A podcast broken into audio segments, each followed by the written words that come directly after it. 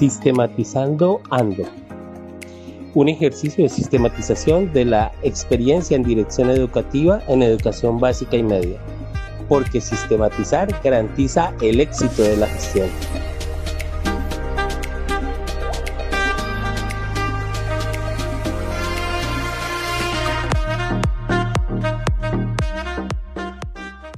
Este primer episodio de Sistematizando Ando ubica el contexto en el cual se desarrolló la experiencia en gestión directiva eh, y que nos permite eh, ver episodio a episodio en cada uno de los campos de gestión, la forma como se ha venido involucrando diferentes tipos de gestión para lograr el éxito del proyecto educativo institucional en el cual se encuentra inmersa la experiencia.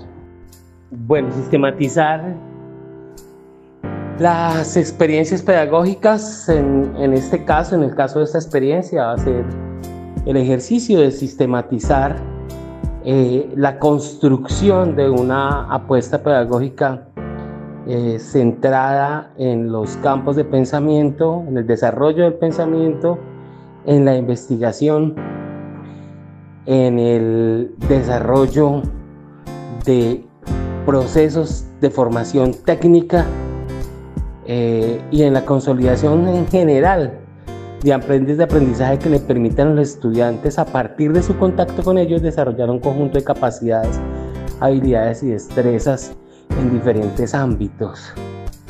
Eh, el propósito también consiste en consolidar un modelo de educación de primaria multigrado que posibilite el desarrollo del pensamiento. En ese sentido, digamos que con, ese, con esa primera idea y se fue construyendo eh, desde el año 2015, cuando llegué aquí a la educación rural, eh, una apuesta básicamente. Eh, tuve la oportunidad mientras trabajé en Bogotá de conocer un lineamiento de política pública en el distrito que se llama Colegios Públicos de Excelencia, propuesto por el doctor Cajiado cuando era subdirector de calidad educativa de la Secretaría de Educación de Bogotá. Mm, durante el gobierno, eh, o mejor, durante la Secretaría de Educación de Val Rodríguez. Eh, y como pues vengo de ese contexto, el contexto de la ciudad de Bogotá, y llego como directivo docente eh, rector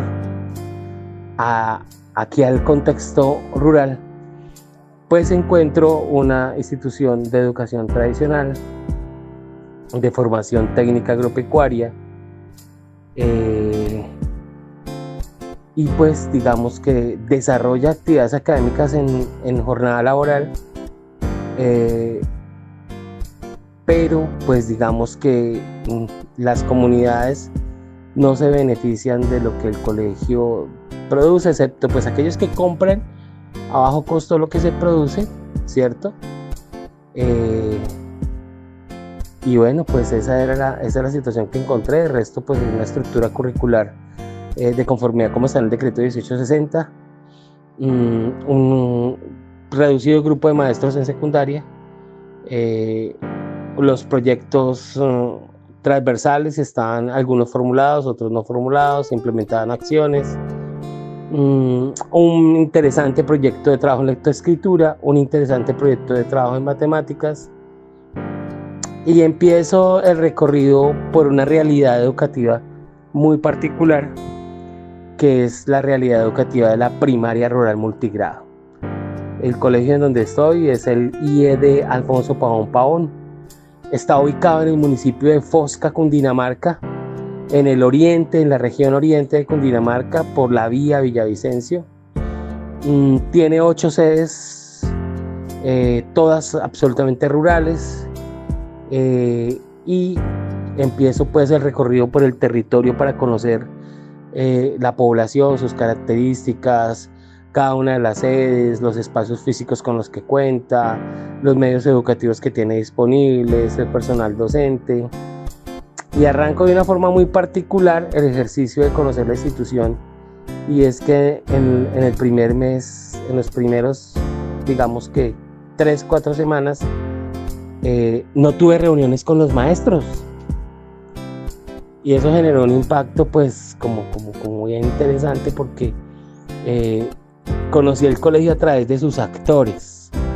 Es decir, fui conociendo a cada maestro en su sede, en su contexto, conociendo los niños, eh, conociendo las características geográficas de cada una de las sedes de acceso, conectividad, eh, servicios públicos, eh, las infraestructuras con las que estaban dotadas.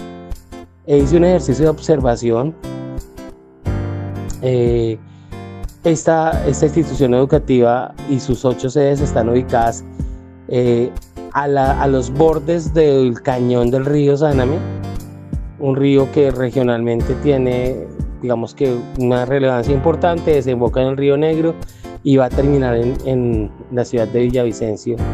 Eh, y digamos que eh, estamos en el, en el circuito de, producción o de la perla hidráulica, hidrográfica, perdón, de, del, oriente que alimentan los llanos orientales.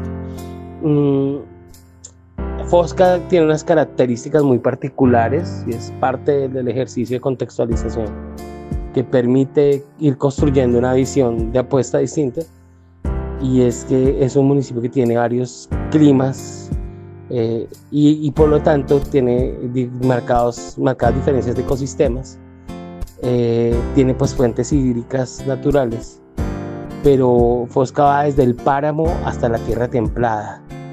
Eh, y el, colegio en donde me encuentro, eh, del cual se va a documentar esta experiencia pedagógica, eh, que tiene que ver con la construcción y direccionamiento de una apuesta educativa en ese contexto, pues es el colegio que está ubicado en dos climas, uno que es frío, no es páramo, pero sí es frío, y todas las demás sedes están en clima templado. Entonces, eh, tiene unas particularidades porque eh, cada sede tiene sus características, su población. Es un municipio netamente agropecuario. Eh, aquí no se trabaja transformación. En la parte baja, en la vereda, en la vereda donde queda la sede principal, que es la vereda de Sáname, la mayor cantidad de producción está centrada en la avicultura, eh, en la gallina ponedora y por lo tanto en la producción de huevo. Eh, y digamos que aquí también está trabajándose el sagú, la caña, eh, papa en las zonas frías, eh, bueno, y varios cultivos que, que, se, que se dan aquí. Mm, y, digamos que ese es el, la primera, el primer ejercicio y es conocer como experiencia a, eh, las sedes desde sus actores, desde la comunidad, desde los padres de familia, desde generar esas expectativas, o mejor, conocer sus expectativas sobre el colegio, eh, revisar a los chicos, interactuar con algunos, ir conociendo al maestro en su terreno, eh, conocer también sus necesidades. Y luego llego a la sede principal eh, efectivamente ese es mi punto de base y llego a la sede principal y empiezo a conocer eh, de las voces de maestros de manera individual que, cuál es su trabajo, eh, cómo al desarrollo de algunos proyectos, bueno, en fin.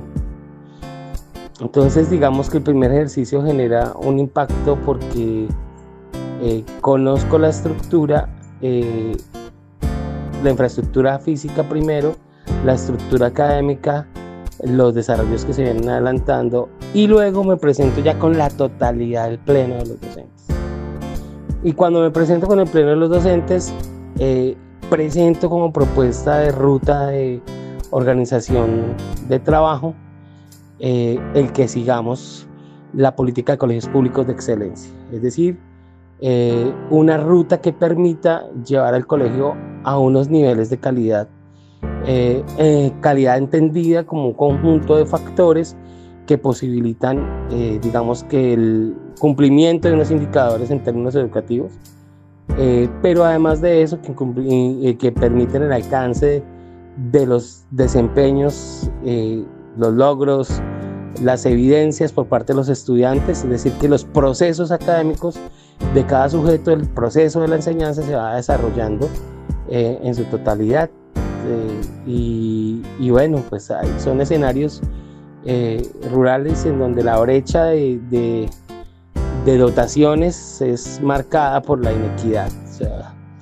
Hay sedes que tienen muchas cosas, hay otras que no tienen nada. Encontré niños comiendo en el piso sin un comedor, como sedes con comedores estructurados, como sedes con comedores en, cemento.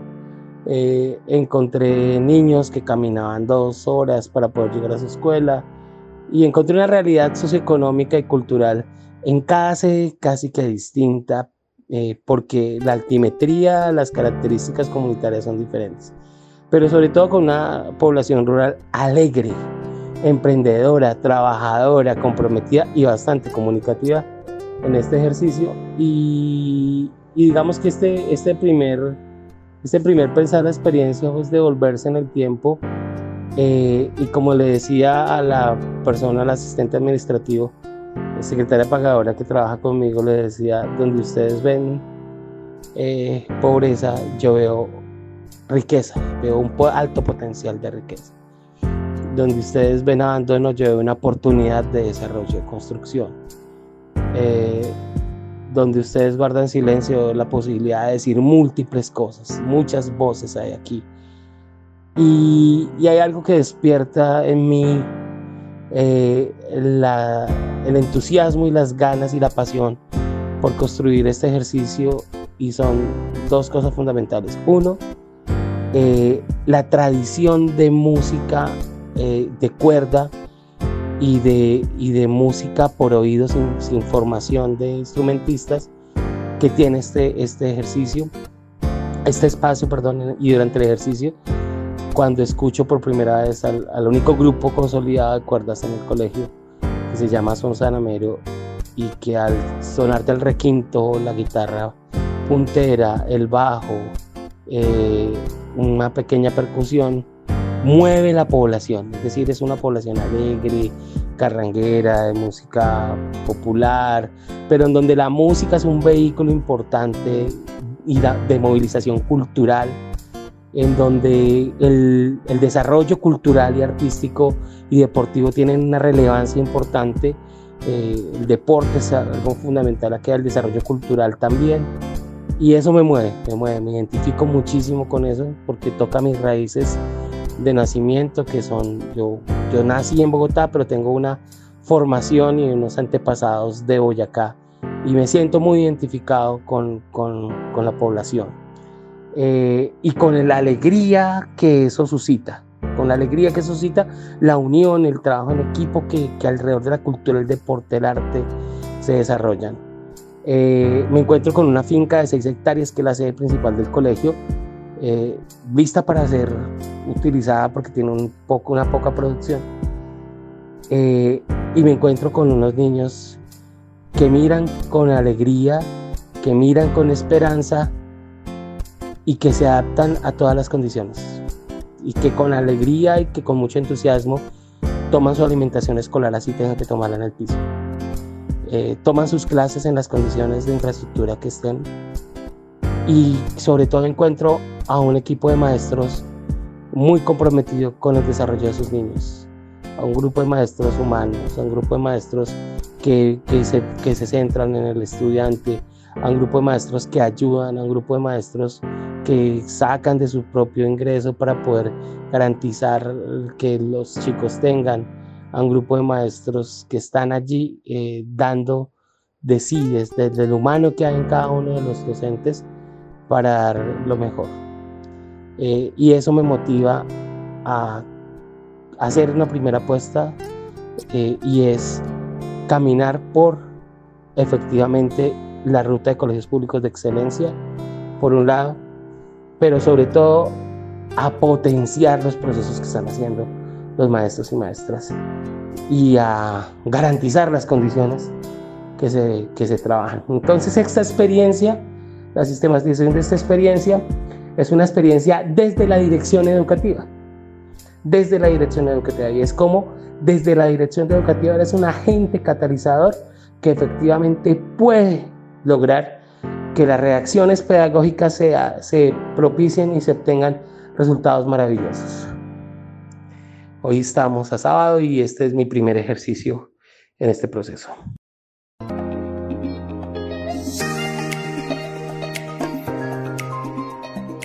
Sistematizando Ando. Un ejercicio de sistematización de la experiencia en dirección educativa en educación básica y media. Porque sistematizar garantiza el éxito de la gestión.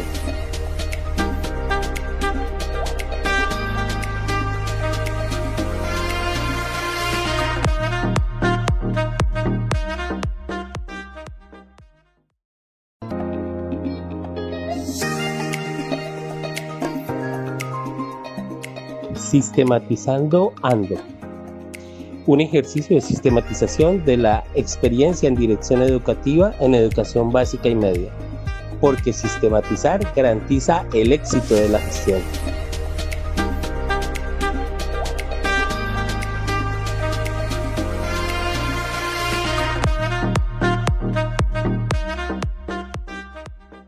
En este segundo episodio vamos a contextualizar la gestión académica que es uno de los campos en los cuales se ha venido desarrollando fuertemente esta, este ejercicio de gestión directiva y vamos a ir paso a paso viendo diferentes líneas de trabajo. Eh, este primer contexto nos deja ver cómo la situación en la cual tiene punto de partida la, el ejercicio de incorporación curricular. Bueno, en este ejercicio llega este, este segundo ejercicio de reflexión sobre la experiencia desde la dirección educativa eh, viene pues un, segundo momento que ya es la interacción con los docentes mm, y viene un primer ejercicio de revisar qué tenemos disponible, o sea, con qué estamos trabajando. Conectividad, infraestructura, medios educativos, eh, medios educativos implica lo audiovisual, los recursos didácticos eh, y, para qué lo estamos haciendo. ¿Cuál es el propósito en último de la formación? Eh, y alinear todo con, el, con el, la modalidad del colegio, con la modalidad técnica en cual. Entonces, viene una primera apuesta y es eh, generar una primera crisis en el año 2016. Eh, y esa primera crisis a propósito del ejercicio de construcción de una apuesta pedagógica propia es eliminar los formatos de planeación curricular. El plan de aula, el plan de asignatura, el plan de estudios, el formato del plan de estudios y pedirle a los maestros que entremos en un ejercicio de reflexión sobre cuál es el propósito de la apuesta educativa de la institución. Entonces viene una primera crisis porque eh, los maestros reclaman que por favor les entregue el formato en el cual van a hacer la planeación del año. Y yo, eh, digamos que creo la crisis porque además de eso, el, el, colegio tiene un, es focalizado en un programa que es el programa Todos Aprender. Y en ese programa viene un ejercicio de planeación eh, para ese año que se llama integración de componentes curriculares. Entonces, veo que hay un primer escenario de oportunidad y es pensar el currículo de la institución. Eh, desde qué es efectivamente lo que se, se ofrece. Mm, indago sobre el uso y el dominio de tecnología que tienen los maestros y, y, pues el uso y el dominio de las herramientas que están en línea que posibilitan interacciones en colectivo pues es muy poco, muy poco. Eh, desde diligenciar una encuesta en Google Forms, desde trabajar documentos en línea, desde tener repositorios de información, eh, desde trabajar eh, actas o un corpus documental en, en una nube. veo que el manejo del dominio tecnológico es poco, es equivalente a las dotaciones que hay. Solo tres de las ocho sedes tienen internet y las soluciones de equipos son equipos que no, pues en ese momento no, no se contaba con, con una sala de tecnología, muy pocos equipos, y acaban de llegar una dotación de tablets. Hay poco dominio en el uso de los, de los objetos de aprendizaje, objetos de aprendizaje virtuales que vienen asociados a, la plataforma Colombia Aprende que llegan con los computadores para educar, con las tablets, computadores para educar. Eh, y el sentido pedagógico de utilizar estos elementos en el contexto educativo. Ya, ¿Cuál es el propósito de utilizar, esa, de incorporar estas tecnologías? Entonces eso, digamos que no es claro. Entonces empiezo de manera disruptiva a hacer algunos talleres sobre ese uso, pero sobre todo eh, llegamos a un gran acuerdo. Ese primer acuerdo es, en tanto construimos de manera colectiva una apuesta curricular, en tanto la construimos, vamos a hacer lo que estábamos haciendo. Entonces había una cultura de firmar los, los planeadores semanalmente, eh, qué se hizo, qué no se hizo, eh, como, como único elemento del objeto de la evaluación docente.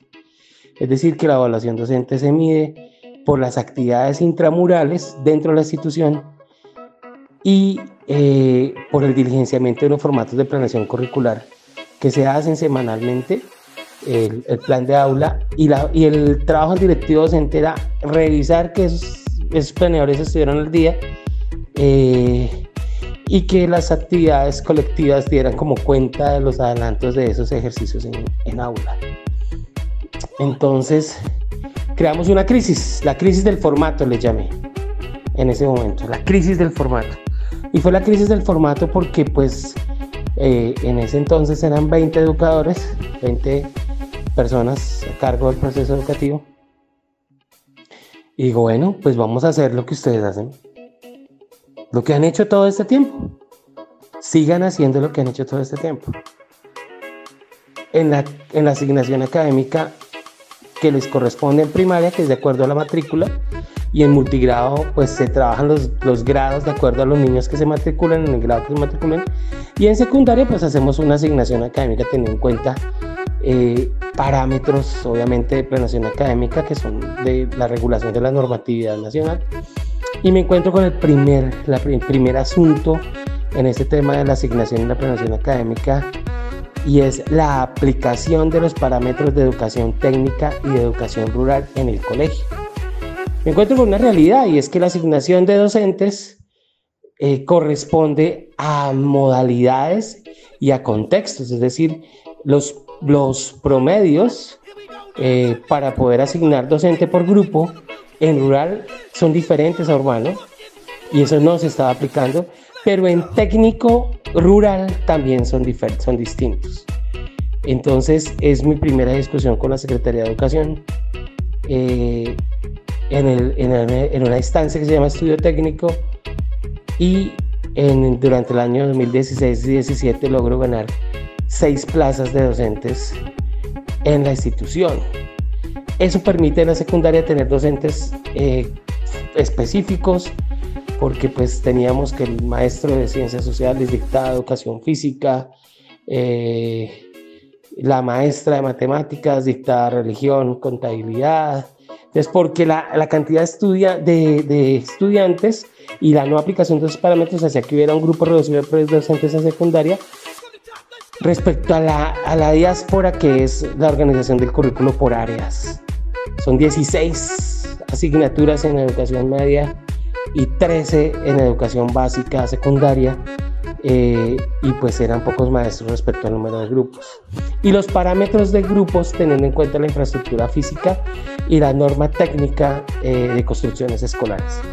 Entonces viene una primera gestión estratégica en este tema de la consolidación del equipo de trabajo y es garantizar que se apliquen los parámetros para hacer crecer el número de trabajo, ganar en profesionales con formación específica eh, y en ese sentido, además de eso, ganar en estudiantes, en profesores de primaria, eh, de acuerdo con los parámetros, y aparece un siguiente factor, y es que en el recorrido que hice entre el 2015 y parte del 2016, encuentro eh, en, una, en una primera y en una de las primeras preguntas del ejercicio de caracterización y es eh, si existen los niños con dificultades de aprendizaje.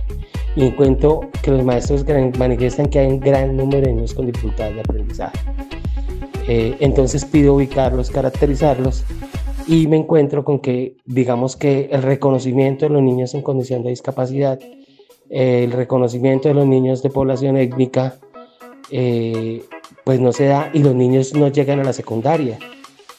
Entonces eh, hacemos ese primer ejercicio de reconocer quiénes son nuestros estudiantes, quiénes son nuestros estudiantes, qué tipo de dificultades tienen, qué, qué lugar poblacional están, y, y yo tengo varios hallazgos y es que el colegio, en el municipio hay tres instituciones, el colegio tiene el mayor número de niños en condición de discapacidad, la mayoría de la discapacidad es cognitiva.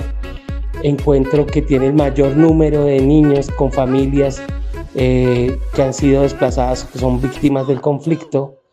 Encuentro eh, comunidades o poblaciones étnicas personas que vienen del Cauca y que, pertenecen al gran pueblo Nasa, así como personas que están, eh, también vienen de algunos resguardos muiscas que pertenecen al pueblo muisca, y con otra realidad muy particular en este espacio, y es que eh, por aquí pasó y quien fundó Fosca fue Nicolás de Federman.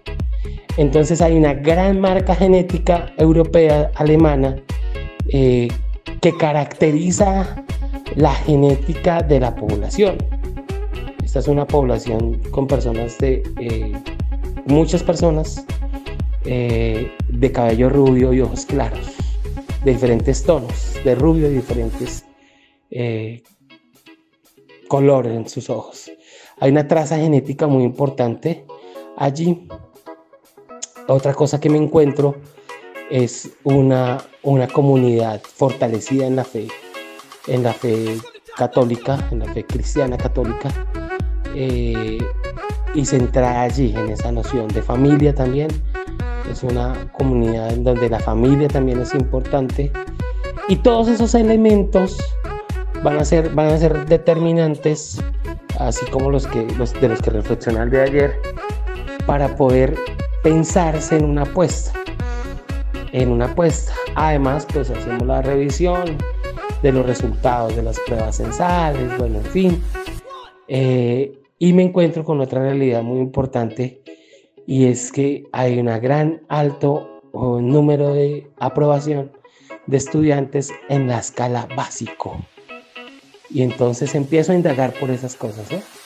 Mientras, esos, mientras estamos indagando por esas cosas, dejamos que el colegio, una vez hecha la asignación académica, eh, ande en su propia dinámica.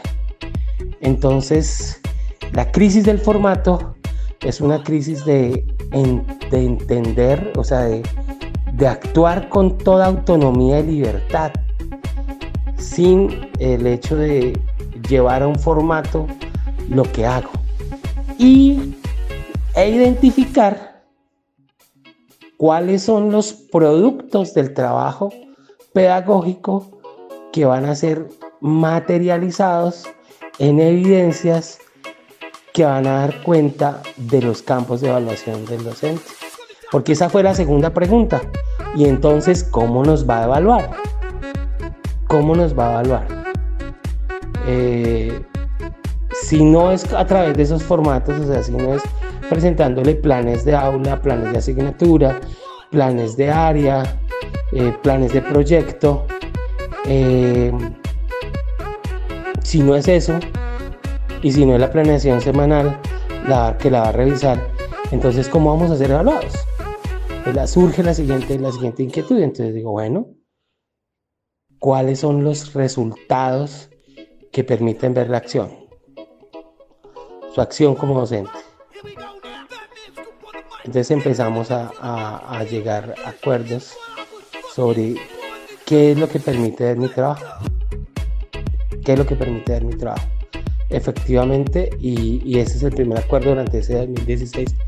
Entre tanto, empiezo todo un proceso de información información. Mm, les muestro que la ruta de colegios públicos en la excelencia tiene una apuesta pedagógica eh, de construcción curricular eh, denominada campos de pensamiento.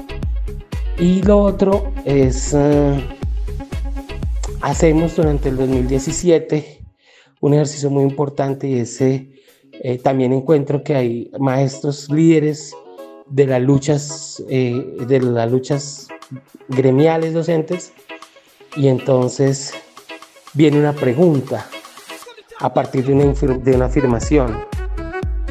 Eh, si, si eres empleado público del Estado, ¿qué es lo mínimo que debes desarrollar como docente? Y entonces hay un gran acuerdo dentro de ese alineamiento y es que lo mínimo que debe hacer un docente es desarrollar en las aulas de educación del Estado la política pública educativa. Hacer la vida, las intenciones y su comprensión. Y ello implica, ello implica, pues varias realidades. Y es cuáles son las políticas públicas educativas. Uno, cuáles son las políticas curriculares. Dos, y tres, qué implica o qué comprensión se tiene de lo que es un derecho básico de aprendizaje. Y eso nos lleva a revisar durante el 2016-17, que se lo contaré más adelante, los materiales de apoyo que están allí. Porque en, con, los, con los profes, que son fuertemente gremiales, eh, de hecho los maestros de este colegio dirigen eh, la subdirectiva sindical en Fosca, llegamos a un gran acuerdo. la única manera de saber que lo que el Estado propone no sirve es probándola. Y después de probarla, entonces plantearse una alternativa. O tener una alternativa que se distancie en su estructura de la política pública y emerger una una apuesta de institución distinta. Y llegamos a otro acuerdo con todo el equipo de maestros. Y es desaparecer la palabra mejoramiento. Y ha desaparecido de nuestro lenguaje. Porque lo que tenemos son apuestas pedagógicas, curriculares, administrativas, directivas, distintas. No sabemos si mejores, pero sí distintas. Y en tanto distintas, tienen unos propósitos, buscan algo muy particular y se erigen como una práctica y una forma de trabajo. Y bueno, eso fue parte del 2016-17 y ya les voy a contar cómo se hizo el ejercicio de construcción de componentes curriculares o la construcción curricular. Es un ejercicio muy bonito que demanda pues un momento de reflexión muy particular el ejercicio del día domingo.